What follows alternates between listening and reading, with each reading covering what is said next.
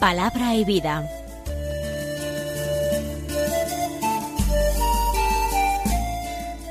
Con el padre Manuel Horta, desde Sevilla.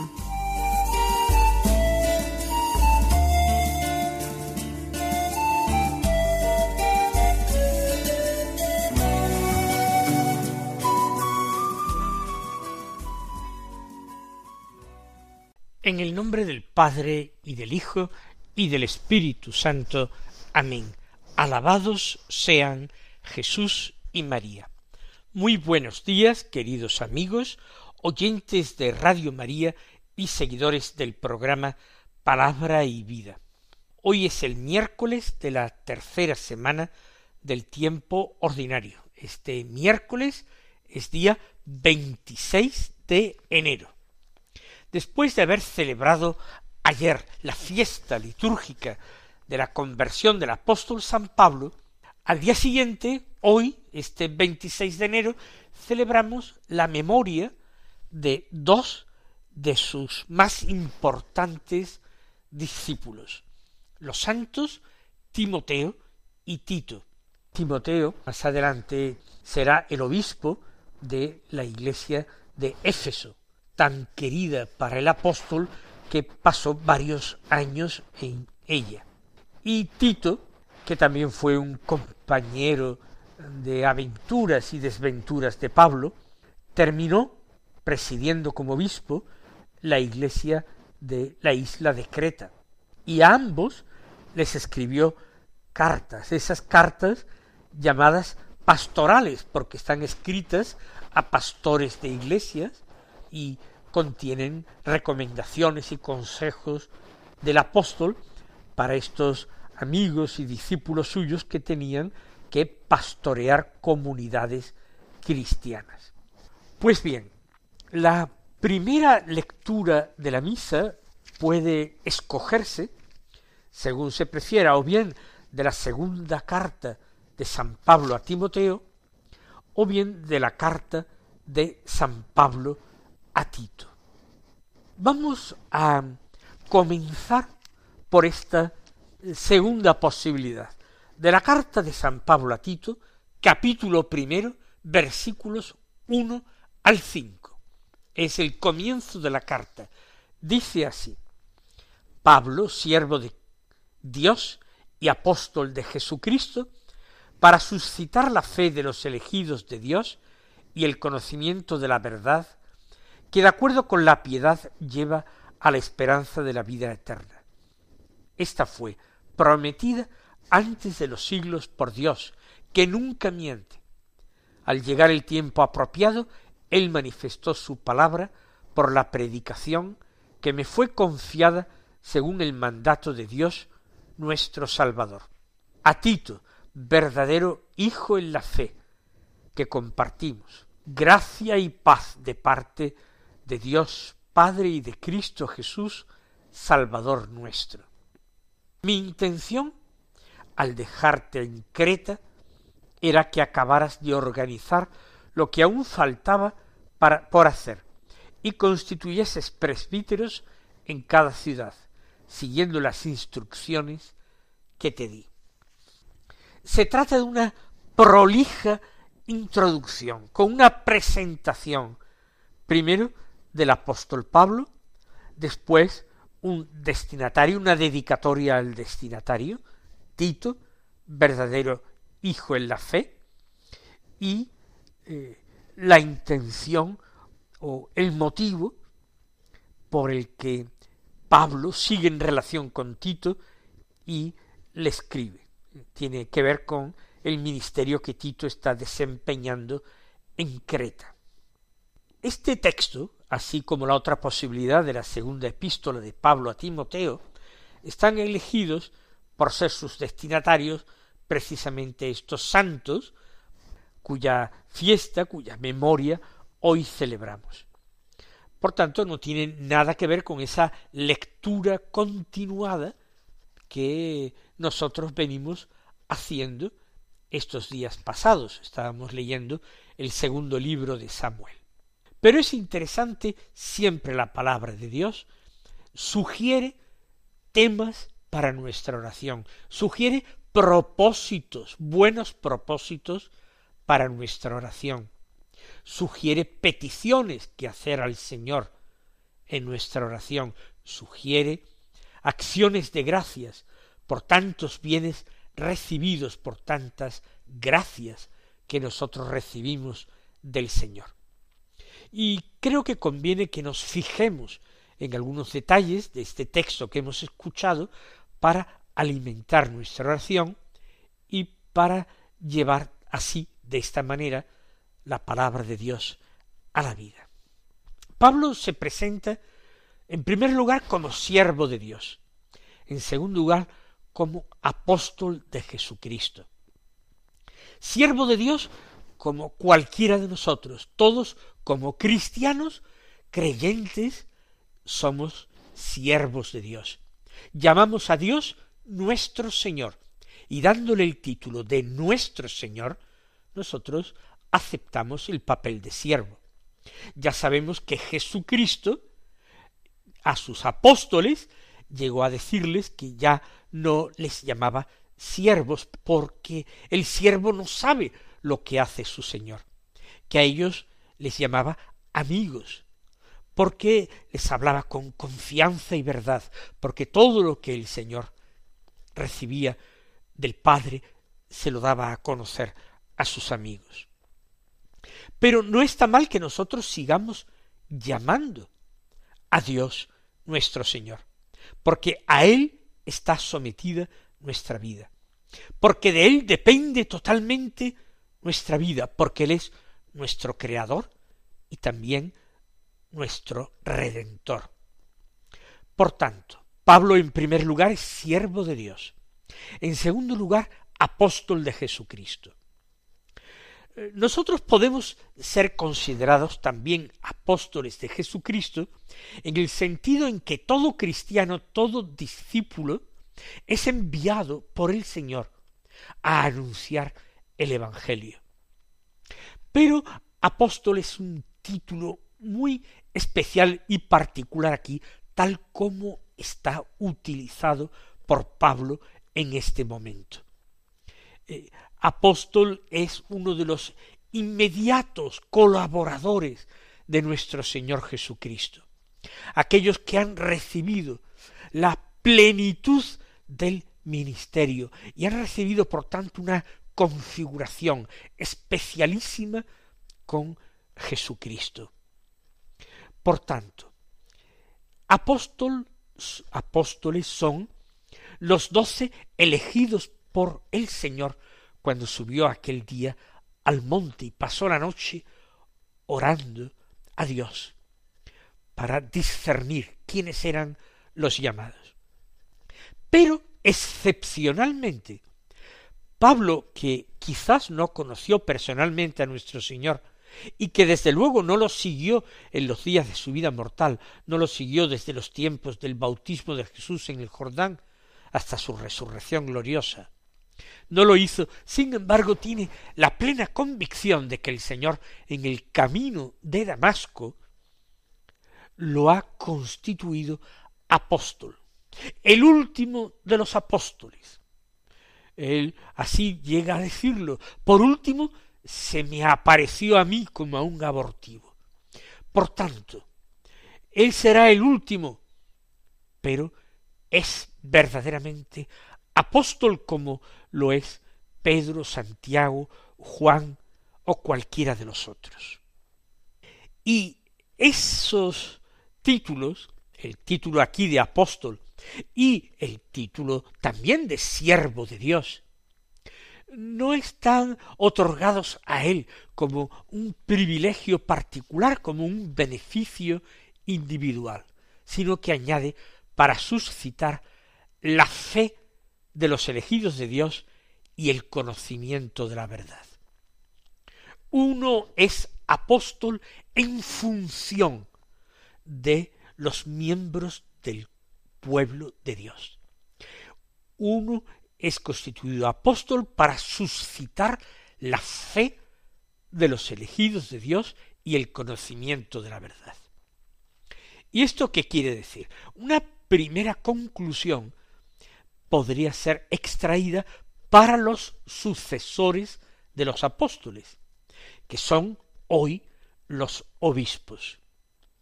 Uno no es hecho obispo para ostentar una dignidad particular. Uno no está constituido obispo solamente para gobernar una diócesis, administrar sus bienes materiales. Está constituido obispo para suscitar la fe de los cristianos y el conocimiento de la verdad. Y si uno no suscita la fe, sino que la confunde, y si uno no llega, a, llega, lleva a los suyos al conocimiento de la verdad, sino que más bien los extravía, no es un verdadero obispo. O lo que es peor, es un mal obispo y por tanto será reprobado por Dios. Pero resulta que el primero de esos títulos, el de siervo de Dios, también comparte de alguna manera esas tareas, esas funciones, suscitar la fe de los elegidos de Dios, despertar al conocimiento de la verdad. Y en ese sentido, todos nosotros, no solamente los señores obispos, todos, de alguna manera, no con el mismo grado de responsabilidad, tenemos que participar en esa misión apostólica, tenemos que hacer apostolado, aunque no seamos pastores de la Iglesia, pero no quedamos totalmente excusados de tratar de suscitar la fe de los elegidos de Dios, aunque sea en el nivel más cercano, más familiar, más doméstico, en el ámbito de la amistad, de la camaradería, de eh, compañerismo en el trabajo. Todos tenemos que despertar esa fe y conocimiento de la verdad. Y el Señor también a nosotros nos pedirá cuentas de ello. Una segunda cosa interesante que se dice en este fragmento es que esta tarea apostólica lleva a la esperanza de la vida eterna, una esperanza que fue prometida antes de los siglos por Dios. Dios desde el principio de los siglos fue llevando y conduciendo a los hombres con una esperanza de salvación. Esa esperanza de salvación le fue dada a Adán y Eva ya en el paraíso antes de su expulsión, en ese llamado protoevangelio, cuando se le anuncia a la mujer que la estirpe de la mujer la descendencia de la mujer aplastaría la cabeza de aquella serpiente tentadora que había logrado expulsar a los hombres de esa felicidad, de esa justicia y santidad en que habían sido creados. Una esperanza de vida eterna y una esperanza que fue eh, desarrollándose y anunciándose a los hombres continuamente a lo largo de los tiempos.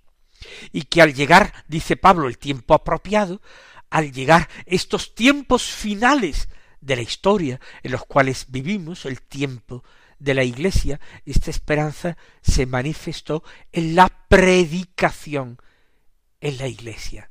El predicador en la Iglesia tiene que anunciar la esperanza, tiene que exhortar a los hombres a acoger la salvación que viene de Dios, que ha sido prometida por parte de Dios. Por eso, por eso nuestra esperanza no se apoya en suposiciones, ni en optimismos, ni en conclusiones que pueda extraer la razón humana, sino nuestra esperanza se apoya en la palabra de Dios que nos manifiesta su voluntad. La esperanza es algo de lo que carece muchísimo nuestro mundo actual, nuestra cultura actual. El siglo XXI parece, a nivel puramente humano, social, cultural, parece un siglo sin esperanza. O son las de los hombres pequeñas esperanzas que ni siquiera merecen semejante nombre. Son pequeños destellos, pequeñas luces que los entusiasman un momento y que luego se agotan y los dejan con un vacío mayor. La Iglesia hoy es faro de esperanza para todos los hombres, pero para eso la Iglesia tiene que brillar con la santidad del amor de Dios, con la práctica de las virtudes de Dios. No que entre los cristianos, que entre los creyentes no haya pecados, y pecados graves en muchas ocasiones. Pero la Iglesia tiene siempre que manifestar ese rostro de serenidad, de madre y de maestra, que enseña la verdad a los hombres, que les enseña el camino del cielo, aunque estos hijos eh, la rechacen violentamente. La época de las persecuciones es el tiempo de la Iglesia. En todos los siglos de la historia de la Iglesia ha habido persecuciones y mártires, y también y de una forma muy clara en nuestros tiempos. Por tanto, que no se apague nunca la luz de la verdad presente en la Iglesia, presente en su predicación y en su vida, que nunca deje de iluminar a los hombres, aunque esa predicación tenga que estar continuamente sostenida por el testimonio martirial de tantos y de tantos hermanos nuestros.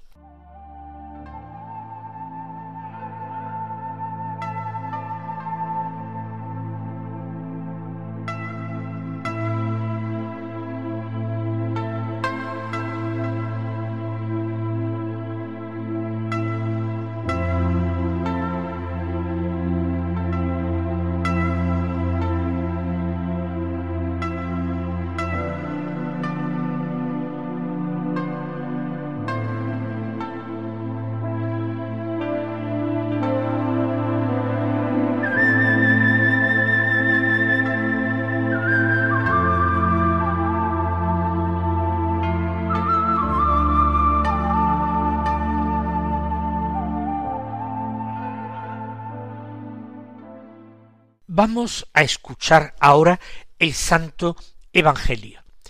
Vamos a leer no el Evangelio continuado de San Marcos, que es el que hoy correspondería, que es un texto muy largo, el capítulo cuarto, los versículos uno al veinte, sino que ya que hemos hecho la primera lectura propia de la memoria de San Timoteo y Tito, vamos a tomar también el Evangelio propio de esta memoria que es de San Lucas. El capítulo diez, los versículos uno al nueve, que dicen así. En aquel tiempo designó el Señor otros setenta y dos, y los mandó por delante de él, de dos en dos, a todos los pueblos y lugares a donde pensaba ir él. Y les decía, la mies es abundante y los obreros pocos. Rogad pues al dueño de la mies que envíe obreros a su mies. Poneos en camino, mirad que os envío como corderos en medio de lobos. No llevéis bolsa, ni alforja, ni sandalias, y no saludéis a nadie por el camino. Cuando entréis en una casa, decid primero paz a esta casa, y si halléis gente de paz, descansará sobre ellos vuestra paz. Si no, volverá a vosotros. Quedaos en la misma casa, comiendo y bebiendo de lo que tengan, porque el obrero merece su salario. No andéis cambiando de casa en casa. Si entráis en una ciudad y os reciben, comed lo que os pongan, curad a los enfermos que haya en ella, y decidles, el reino de Dios ha llegado a vosotros. Hemos escuchado en este texto de San Lucas el envío de los setenta y dos discípulos y las instrucciones que el Señor les da en estas eh, jornadas misioneras a que Él los envía. No se trata sólo de los apóstoles. Y el Evangelio ahora eh, creo que ilumina algo que yo decía antes comentando la carta a Tito, que no son solamente los apóstoles, sino todos los discípulos del Señor los que también participan de esa misión apostólica de suscitar la fe de los elegidos de Dios y eh, procurar y facilitar el conocimiento de la verdad entre esos elegidos, llevando de esta manera a la esperanza de la vida eterna. Los setenta y dos no son los doce, son seis veces más que los doce, son enviados de dos en dos. Por tanto, son enviados eh, a treinta y seis misiones diferentes. Y las instrucciones que da el Señor son interesantes, muy interesantes y detalladas. El Señor los manda por delante, porque los manda a lugares a los que él personalmente pensaba ir después. Los discípulos son precursores del Señor. De alguna manera como lo fue también Juan Bautista, el más grande de los nacidos de mujer. Nosotros, eh, apoyándonos en una palabra del Señor, pensamos que discípulo es el que sigue a Jesús, el que carga con su cruz y me sigue, ese es discípulo mío. Pero no nos damos cuenta también de ese matiz del discipulado, que no es solamente seguir, sino ir por delante, anunciar a los hombres que el Señor está a la puerta, que el Señor llega, preparar digno alojamiento al Señor, que quiere llegar a la vida de los hombres para quedarse en ella, preparar esa llegada del Señor usando el mismo estilo que Jesús les ha enseñado a tener cuando él llevaba la buena noticia a los pueblos y aldeas de Galilea, en pobreza y desprendimiento, anunciando y llevando la paz a los hombres, no cambiando frívolamente de un lugar a otro, y uniendo a las palabras de vida las obras de vida, es decir, eh, curando a los enfermos al mismo tiempo que se les dice el reino de Dios ha llegado a vosotros. Palabras de vida acompañadas por eh, claros y poderosos gestos de vida que certifican la veracidad del apóstol, la veracidad en definitiva de su Maestro y Señor que nos envía Jesucristo. Pues que nuestra acción apostólica en la Iglesia vaya determinada y eh, enseñada precisamente por estas mismas palabras del Evangelio. El Señor os colme de sus bendiciones y hasta mañana si Dios quiere.